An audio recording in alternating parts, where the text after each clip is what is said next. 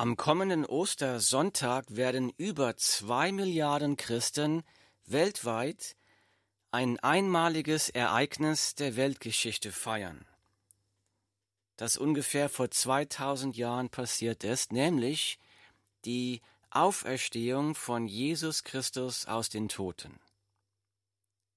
Wie kann man Gewissheit haben, dass Jesus tatsächlich aus den Toten auferstanden ist? Deshalb unser Thema heute, die Auferstehung von Jesus Christus, ein Märchen, der größte Betrug aller Zeiten oder historische Wahrheit. Die Auferstehung von Jesus, ein Märchen, der größte Betrug aller Zeiten oder ein wahres historisches Ereignis. Der Apostel Paulus schreibt Folgendes in der Bibel. Er schreibt, denn ich habe euch zuallererst das überliefert, was ich auch empfangen habe, nämlich, dass Christus für unsere Sünden gestorben ist, nach den Schriften, und dass er begraben worden ist, und dass er auferstanden ist am dritten Tag nach den Schriften. Die Bibel 1. Korinther Kapitel 15 Verse 3 bis 4.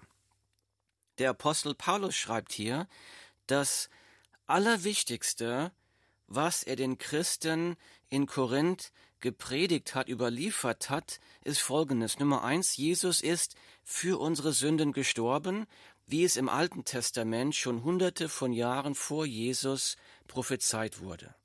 Nummer zwei, Jesus wurde begraben. Nummer drei, Jesus ist am dritten Tag auferstanden von den Toten, wie es im Alten Testament schon hunderte von Jahren vor Jesus prophezeit wurde. Mit anderen Worten, die Kreuzigung von Jesus und die Auferstehung von Jesus ist der zentrale Kernpunkt des christlichen Glaubens. Der zentrale Kernpunkt des christlichen Glaubens.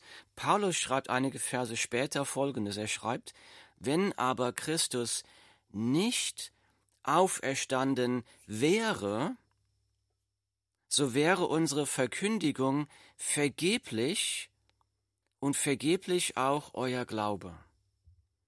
1. Korinther 15, Vers 14. Also die Bibel sagt hier ganz klar, wenn Jesus nicht tatsächlich von den Toten auferstanden wäre, dann wäre der christliche Glaube eine Illusion, ein Märchen, eine Lüge nutzlos. Wenn Jesus nicht von den Toten auferstanden wäre, dann hätte Karl Marx recht gehabt. Dann wäre der christliche Glaube tatsächlich nur Opium fürs Volk. Deshalb unsere Frage heute, wie kann man absolute Gewissheit haben, dass Jesus Christus tatsächlich aus den Toten auferstanden ist? Skeptiker behaupten, es gebe keine Auferstehung. So etwas sei unmöglich, deshalb muss, müsse es natürliche Erklärungen dafür geben. Wir wollen uns mal einige Erklärungsversuche anschauen, die von Skeptikern kommen über die Auferstehung von Jesus Christus. Erklärungsversuch Nummer eins, die sogenannte Märchentheorie. Die Märchentheorie versucht, das leere Grab von Jesus so zu erklären. Es handele sich hier nur um eine märchenhafte Erzählung, die so nie stattgefunden habe. Einer der bedeutendsten römischen Schreiber und Historiker des ersten Jahrhunderts war Publius Cornelius Tacitus. Tacitus hat ein zwanzigbändiges Werk über die römische Geschichte geschrieben von, von 14 nach Christus bis 68 nach Christus. Im 15. Band schreibt Tacitus über den großen Brand in Rom im Jahr 64 nach Christus. Er berichtet hier, dass Kaiser Nero versucht habe, die Schuld für diesen Brand den Christen in die Schuhe zu schieben. Über den Namen Christen schreibt Tacitus hier, Zitat, dieser Name von Christus stammt von Christus, der unter Tiberius vom Prokurator Pontius Pilatus hingerichtet worden war. Zitat Ende. Tacitus fährt fort, Zitat, ein äußerst schlimmer Aberglaube, der so im Augenblick blockiert worden war, brach dann wieder aus, und nicht nur in Judäa, wo die Quelle des Bösen zuerst sprudelte. Zitat Ende. Tacitus war offensichtlich kein Christ, denn er nennt den christlichen Glauben einen schlimmen Aberglauben hier und die Quelle des Bösen. Das heißt also, Tacitus ist alles andere als Christen freundlich gesinnt, aber hier haben wir einen Bericht von einem antichristlichen römischen Zeitzeugen, der Folgendes bestätigt. Nummer eins, Jesus Christus ist eine echte, tatsächliche, historische Person. Nummer zwei, Jesus Christus wurde tatsächlich von Pontius Pilatus hingerichtet, wie es auch in der Bibel beschrieben wird. Ein anderer Zeitzeuge ist der römisch-jüdische Historiker Flavius Josephus.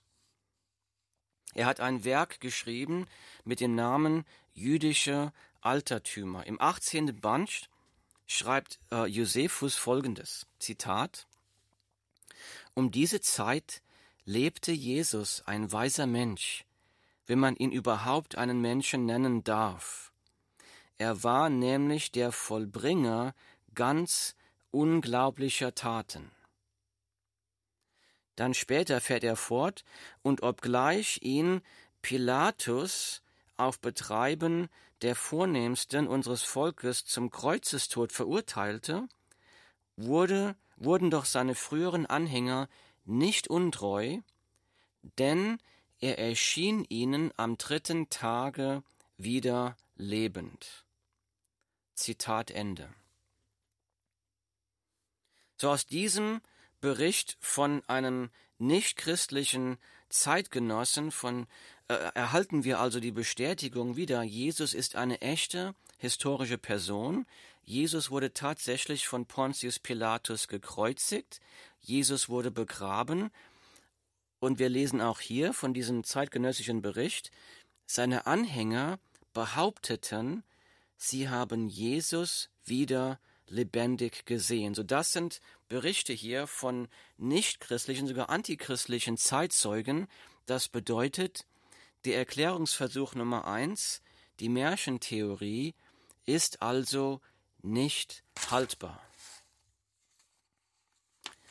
Erklärungsversuch Nummer zwei, die Scheintodtheorie.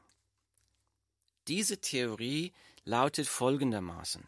Jesus sei nur scheintot gewesen, als man ihn begraben habe.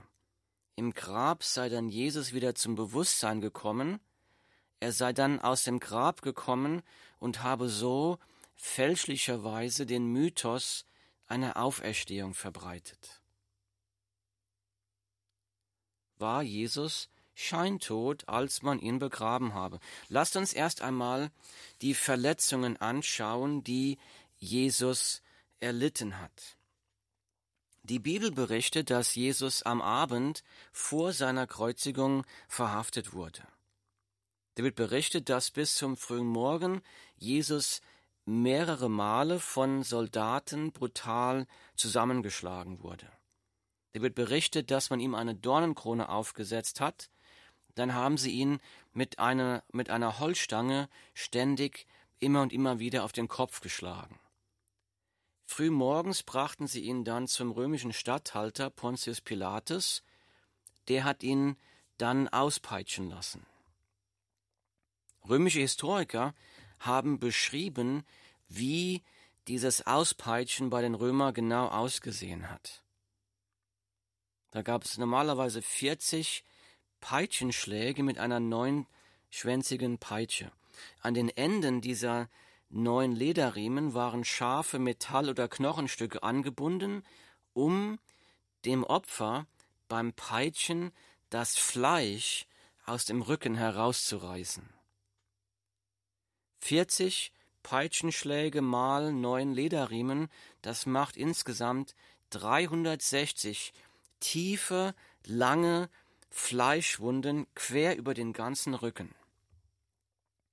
Römische Historiker haben sogar berichtet, dass bei einigen Opfern äh, sogar dabei, dabei gestorben sind, und bei anderen Opfern konnte man sogar nach dem Auspeitschen die Innereien und die Knochen sehen. Furchtbar, ganz furchtbar. Die Bibel berichtet weiter, Jesus wurde um neun Uhr morgens gekreuzigt. Dabei wurden ihm dann große Nägel durch die Hände und die Füße getrieben. Sechs Stunden hing Jesus dann so am Kreuz, er ist um 15 Uhr gestorben, nach den Berichten der Bibel. Die Bibel berichtet weiter, dass die römischen Soldaten auf Nummer sicher gehen wollten, dass Jesus tatsächlich tot war. Deshalb haben sie Jesus mit einem Speer tief in die Seite reingestochen. Die Römer waren Fachleute im Töten. Die Bibel berichtet, dass Jesus dann noch ein paar Stunden so am Kreuz gehangen hat. Er wurde am Abend vom Kreuz heruntergenommen, in ein Felsengrab gelegt. Ein großer Stein wurde vor das Grab gerollt und das Grab wurde von römischen Soldaten bewacht. Jetzt ist die Frage, ist es tatsächlich möglich, dass Jesus nur scheintot ins Grab gelegt wurde? Hätte Jesus tatsächlich all diese schweren, lebensbedrohlichen Verletzungen tatsächlich überlebt, dann hätte der schwer verletzte Jesus erst einmal von innen den Stein vom Grab wegwälzen müssen. Und danach hätte sich Jesus dann schwer verletzt an den römischen Soldaten vorbeischleichen müssen. Selbst wenn Jesus das alles tatsächlich überlebt hätte, selbst wenn Jesus tatsächlich in der Lage gewesen wäre, den Stein wegzurollen, an den Wachen vorbeizuschleichen, dann wäre Jesus aber seinen Anhängern nicht als auferstandener Retter erschienen, sondern als ein schwer verletzter, sterbender Mann, der dringend medizinische Hilfe braucht. Erklärungsversuch Nummer zwei, die Scheintodtheorie, ist also nicht haltbar. Erklärungsversuch Nummer drei, die Grabverwechslungstheorie. Die Grabverwechslungstheorie versucht, das leere Grab folgendermaßen zu erklären. Die Jünger hätten das Grab versehentlich verwechselt. Also sie seien aus Versehen zum falschen Grab gegangen, das leer war, und so hätte sich der Mythos der Auferstandung verbreitet. Diese Theorie ist aber aus mehreren Gründen nicht haltbar. Erst einmal würde die Grabverwechslungstheorie nicht erklären, warum die Jünger behaupteten, sie hätten Jesus wieder lebendig gesehen. Würde es nicht erklären. Zweitens hätten die Jünger das Grab von Jesus tatsächlich verwechselt und dadurch ein falsches Auferstehungsgerücht verbreitet, dann hätten doch die Feinde Jesus, die Jesus mit aller Macht bekämpft haben, dann hätten auch die Feinde von Jesus diesem Gerücht ein ganz schnelles Ende bereiten können, Sie hätten doch nur die Leute zum richtigen Grab führen müssen, sie hätten doch nur den Leichnam von Jesus präsentieren müssen. Dann hätte die Auferstehung sofort ein Ende genommen. Sie hätten damit die Auferstehung sofort als falsch beweisen können und damit wäre sie beendet gewesen. Erklärungsversuch Nummer drei. Die Grabverwechslungstheorie ist also nicht haltbar. Erklärungsversuch Nummer 4. Die Diebstahl- und Betrugtheorie. Die Diebstahl- und Betrugtheorie versucht das leere Grab so zu erklären. Die Jünger von Jesus hätten den Leichnam von Jesus heimlich aus dem Grab gestohlen, dann hätten sie den Leuten öffentlich vorgelogen, Jesus wäre ihnen lebendig erschienen. Erst einmal müssen wir uns überlegen, dass das Grab von Jesus von römischen Soldaten bewacht wurde. Hätten römische Soldaten die Todesstrafe riskiert und das Grab unter ihren Augen berauben lassen? Sehr zweifelhaft. Aber nehmen wir einmal an, die Jünger hätten es tatsächlich geschafft, die Leiche vor den Augen der römischen Soldaten zu stehlen. Nehmen wir mal an, sie hätten das wirklich hinbekommen. Dann ist die Frage, wie kann man sich die große Anzahl von Augenzeugen erklären, die alle behaupten, wir haben den auferstandenen Jesus gesehen. Denn das Wort Gottes sagt folgendes, ich lese. Denn ich habe euch zuallererst das überliefert, was ich auch empfangen habe, nämlich, dass Christus für unsere Sünden gestorben ist. Nach den Schriften. Und dass er begraben worden ist und dass er auferstanden ist am dritten Tag nach den Schriften. Und dass er dem Kephas, ein anderer Name für Petrus, erschienen ist, danach den Zwölfen. Danach ist er mehr als fünfhundert Brüdern auf einmal erschienen, von denen die meisten noch leben, etliche aber auch entschlafen sind. Danach erschien er dem Jakobus, hierauf sämtlichen Aposteln. Die Bibel 1. Korinther Kapitel 15 Verse 3 bis 7. Paulus schreibt hier, Jesus ist mehr als 500 Brüdern gleichzeitig erschienen. Und er schreibt hier, dass die, von denen die meisten noch leben. Das heißt, zu der Zeit, als Paulus diesen Korintherbrief schrieb, haben die meisten dieser Augenzeugen noch gelebt. Und er schreibt zu den Korinthern, ihr könnt also, wenn ihr möchtet, nach Jerusalem reisen, um diese lebenden Augenzeugen selbst noch zu befragen. Nehmen wir also einmal an, das wäre alles ein großer organisierter Betrug der Christen gewesen. Die Christen hätten das nur vorgelogen. Dann müssen wir uns aber auch erst einmal klar machen, welche Konsequenzen ihr Betrug für sie hatte. Mit welcher Brutalität die Leute verfolgt wurden, die behaupteten, ich habe den auferstandenen Jesus gesehen. Alle zwölf Apostel bis auf einen wurden dafür hingerichtet. Sie hätten nur sagen müssen, das war ein Betrug, Jesus ist tot, wir haben die Leiche gestohlen, das hätte ihnen das Leben gerettet.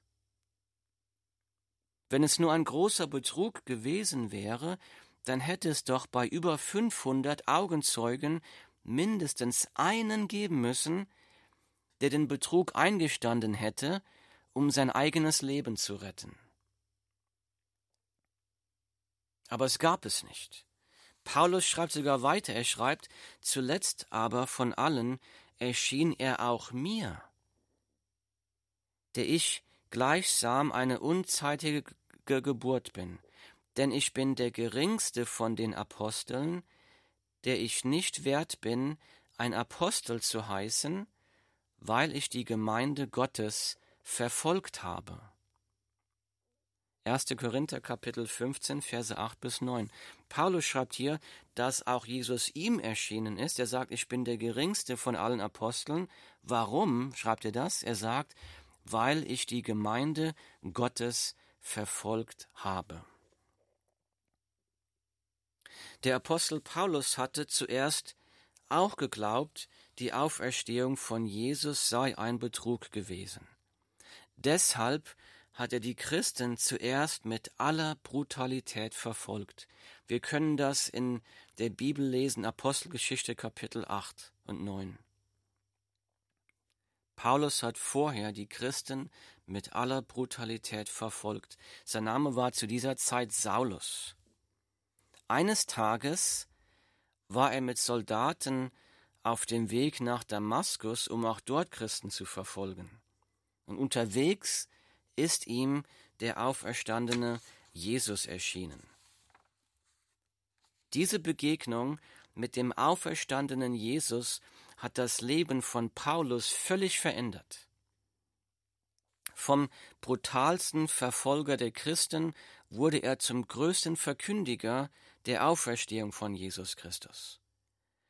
Aus einem Verfolger wurde an diesem Tag selbst ein Verfolgter. Wie kann man das erklären? Wie kann man diese Veränderung von Paulus erklären? Die einzige Erklärung ist, der auferstandene Jesus muss dem Paulus tatsächlich begegnet sein. Wenn Paulus eine Begegnung mit dem auferstandenen Jesus hatte, dann muss Jesus auch auferstanden sein. Ich selbst war den größten Teil meines Lebens ein Atheist. Früher hielt ich selbst die Auferstehung von Jesus für ein Märchen oder für den größten Betrug aller Zeiten. Bis ich selbst im Jahr 2009 eine lebensverändernde Begegnung hatte mit dem auferstandenen Jesus. Jesus hat da mein Leben vollkommen verändert. Er lebt, er existiert. Millionen von Menschen, die jetzt auch Jesus Christus nachfolgen, hatten einmal eine ähnliche lebensverändernde Begegnung mit dem auferstandenen Jesus. Die Auferstehung von Jesus ist eine erfahrbare, lebensverändernde Realität. Deshalb ist der Erklärungsversuch Nummer vier, die Diebstahl- und Betrugtheorie, also nicht haltbar. Die Auferstehung von Jesus ist kein Märchen. Die Auferstehung von Jesus ist kein Betrug. Das leere Grab lässt uns nur eine einzige Erklärung möglich. Jesus ist tatsächlich vor 2000 Jahren aus den Toten auferstanden. Die Auferstehung von Jesus Christus aus den Toten ist ein wahres historisches Ereignis. Viele Menschen fragen mich oft, Timo, wie kannst du Gewissheit haben, dass der christliche Glaube der einzig wahre Glaube ist? Die Antwort dazu ist, Jesus ist auferstanden. Alle anderen Religionsgründer liegen tot und begraben. Alle großen Denker und Philosophen liegen tot und begraben. Aber Jesus lebt. Sein Grab ist leer. Das leere Grab, die Auferstehung von Jesus beweist, Jesus ist tatsächlich der Sohn Gottes. Die Auferstehung beweist, dass das, was Jesus gelehrt hat, die absolute Wahrheit ist. Die Auferstehung beweist, dass man den Worten von Jesus 100% glauben und vertrauen kann. Jesus spricht, ich bin der Weg und die Wahrheit und das Leben. Niemand kommt zum Vater als nur durch mich. Die Bibel, Johannes Kapitel 14, Vers 6. Jesus sagt, ich bin der Weg und die Wahrheit und das Leben. Niemand kommt zum Vater als nur durch mich. Jesus sagt, ich bin nicht einer von vielen Wegen, ich bin der Weg, der eine einzige Weg. Niemand kommt zum Gott dem Vater als nur durch mich. Die Auferstehung von Jesus beweist, dass seine Worte die Wahrheit sind. Jetzt ist die Frage, es mag einer fragen, warum kann ein Mensch nur durch Jesus zu Gott kommen? Warum? Mit unserem Tun und Denken rebellieren wir Menschen gegen den heiligen Gott. Wir lügen uns gegenseitig an. Wir streiten uns. Wir lästern über andere. Wir sind anderen neidisch. Wir begehren andere Frauen oder andere Männer. Wir wollen uns von Gott nicht sagen lassen, was wir zu tun oder zu lassen haben. Ich könnte die Liste unendlich lang fortsetzen, aber das alles nennt die Bibel Sünde. Die Bibel sagt, jeder Mensch muss einmal sterben und danach vor Gottes Gericht stehen. Die Bibel sagt, Sünde ist eine ernsthafte Straftat, die der gerechte und heilige Gott bestrafen muss. Jede Sünde gegen einen unendlich heiligen Gott wird mit einer unendlich langen Strafe in der Hölle bestraft. Aber aus Liebe zu dir will Gott dich von dieser Strafe erretten. Deshalb wurde Gott vor 2000 Jahren Mensch. Sein Name ist Jesus Christus. Jesus Christus ging freiwillig für dich aus Liebe zu dir zu seinem Tod am Kreuz, um dort stellvertretend für deine und für meine Sünden zu sterben. Die Vergebung der Sünden, Frieden mit Gott, neues Leben und ewiges Leben, das ist alles ein unverdientes Gnadengeschenk, das Jesus Christus für dich am Kreuz ermöglicht hat. Jesus ist auferstanden, weil Jesus lebt, kann er dein Leben hier und heute verändern. Jesus kann dich hier und heute frei machen von allem, was dich gefangen hält und was dich versklavt. Jesus kann dich von der Sünde frei machen. Er kann dich davon frei machen von allem, was dich vernichtet. Du musst die lebensverändernde Entscheidung treffen, von deiner Sünde umzukehren und dieses unverdiente Geschenk der Gnade, das Gott dir aus Liebe anbietet, im Glauben an Jesus anzunehmen. Glaube, dass Jesus für deine Sünden gestorben ist. Glaube, dass Jesus lebt und dass Jesus hier und heute dein Leben verändern kann. Mach Jesus zum Herrn über dein Leben. Folge ihm nach als deinem Herrn und Erlöser. Bitte ihn, sag ihm, Jesus, komm in mein Leben und übernimm du die Kontrolle, koste es was wolle. Jesus streckt heute, hier, jetzt seine liebende, rettende Hand zu dir aus, um dich zu retten. Egal, was du in der Vergangenheit getan hast, egal was du in der Vergangenheit versäumt zu tun hast. Die Gnade Gottes steht dir offen in Jesus Christus. Jesus will dich retten. Jesus will dein Leben verändern. Komm noch heute zu Jesus. Morgen könnte es zu spät sein. Himmlischer Vater, Herr, wir danken dir für das Kreuz. Wir danken dir, dass Jesus, dass ihn zum Leben erweckt hast, dass wir wissen können, Gewissheit haben können, dass Jesus lebt, dass das, was er uns gelehrt hat, absolute Wahrheit ist. Wir danken dir für die Liebe, die du uns am Kreuz bewiesen hast, dass du für uns am Kreuz gestorben bist, Herr Jesus.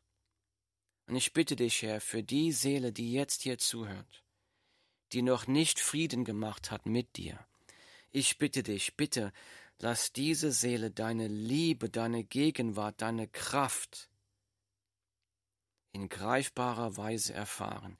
Bitte ziehe sie zu dir und erwecke sie zum rettenden Glauben. Das bitte ich im Namen von Jesus Christus. Amen.